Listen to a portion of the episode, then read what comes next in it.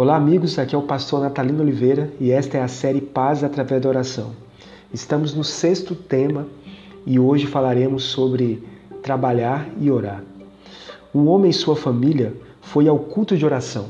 Ao chegar, todos pediram oração por uma família que estava passando necessidades.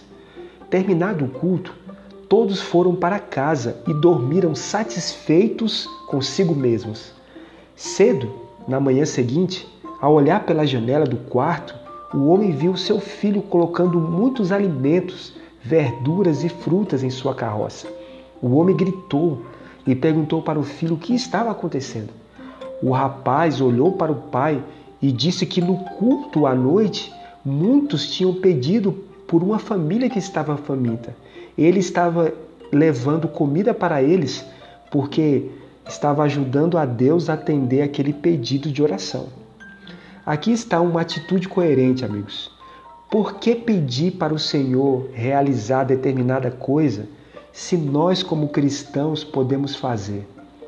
Ellen White diz no livro Caminho a Cristo: aquele que não faz nada se não orar, ou em breve deixará de orar, ou suas orações se tornarão formais e rotineiras.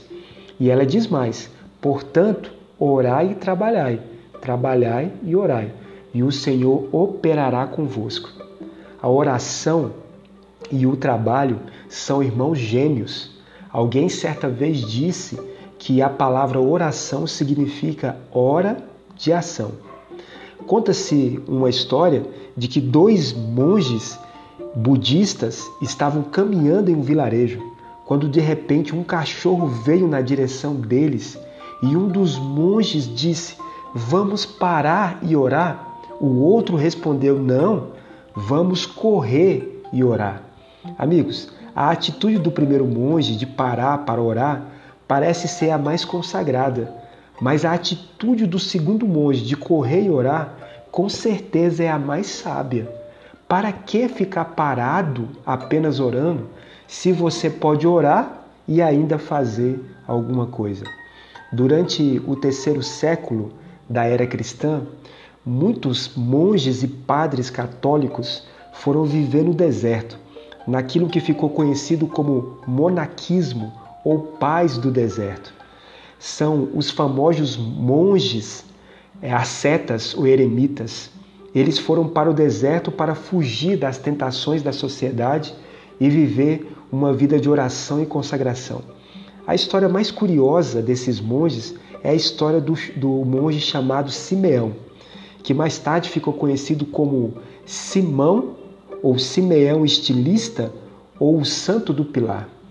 Ele viveu em cima de uma coluna de pedra durante 37 anos para mostrar a sua consagração e a sua dedicação a Deus. No entanto, amigos, por mais que seja importante tirar tempo para orar e meditar, a oração e consagração só tem poder quando é acompanhada da disposição de agir. Ellen White nos alertando contra esse perigo de ficar parado sem fazer nada e apenas orar. Deus disse que Deus não pretende que nos tornemos um monges eremitas, que nos afastemos do mundo a fim de nos consagrar a práticas de piedade. Nossa vida deve, segundo ela, ser semelhante à de Cristo, dividido-se entre o monte de oração e o convívio da multidão. O Rui Barbosa dizia que a oração do ocioso não é aceitável, pois o melhor é quando o trabalho se junta à oração e a oração se junta ao trabalho. O hino 330 do Inário Adventista diz: Trabalhar e orar fielmente na seara do Senhor meu anelo é orar e ocupado sempre estar na seara do Senhor. Dificilmente, irmãos, aquele que tem uma vida de oração vai esquecer de trabalhar pela multidão.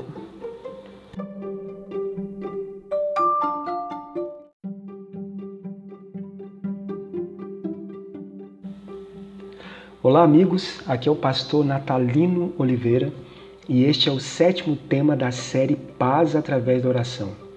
Hoje falaremos sobre dicas de oração. Orar não é rezar. Rezar é repetir sempre a mesma coisa. E todos nós sabemos que a oração deve ser espontânea, deve vir do coração. A primeira dica que dou é para você que acha que não tem assunto na hora de orar e que a sua oração termina muito rápido. Tente orar sem pedir e sem agradecer.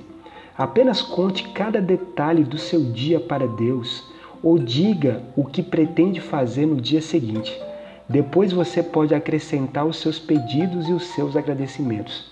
Com certeza as suas orações serão mais longas. Em Mateus 6, Jesus deu dicas de oração para os discípulos. No verso 5, ele diz: Quando orares, não sejais como os hipócritas, ou seja, não finja uma coisa que você não é. No verso 7, ele diz para não usar de vãs repetições, porque muitos pensam que por muito falarem serão ouvidos.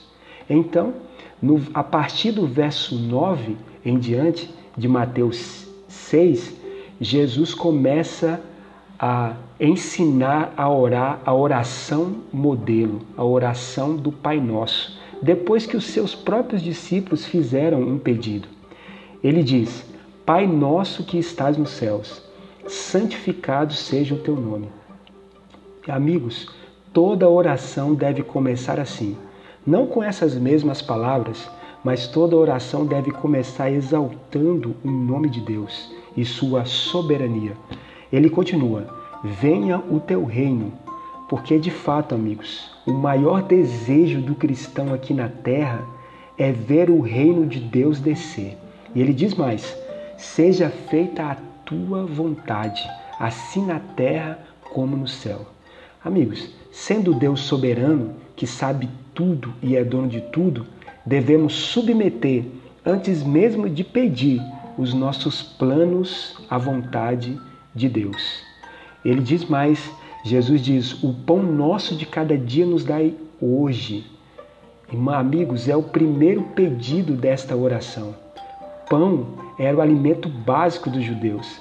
Jesus está pedindo para que não falte o básico para a nossa subsistência. No entanto, amigos, mais do que o pão material, precisamos do perdão de Deus. Por isso, Jesus continua: perdoa-nos as nossas dívidas. E ele acrescenta: assim como nós perdoamos os nossos devedores. É evidente que se fomos perdoados por Deus, precisamos também perdoar as pessoas. E o terceiro pedido desta oração é: não nos deixes cair em tentação, mas livra-nos do mal. Veja que Jesus não pede para Deus nos livrar das tentações, mas pede para não cairmos nelas e também que ele nos livre do mal que vem com a queda.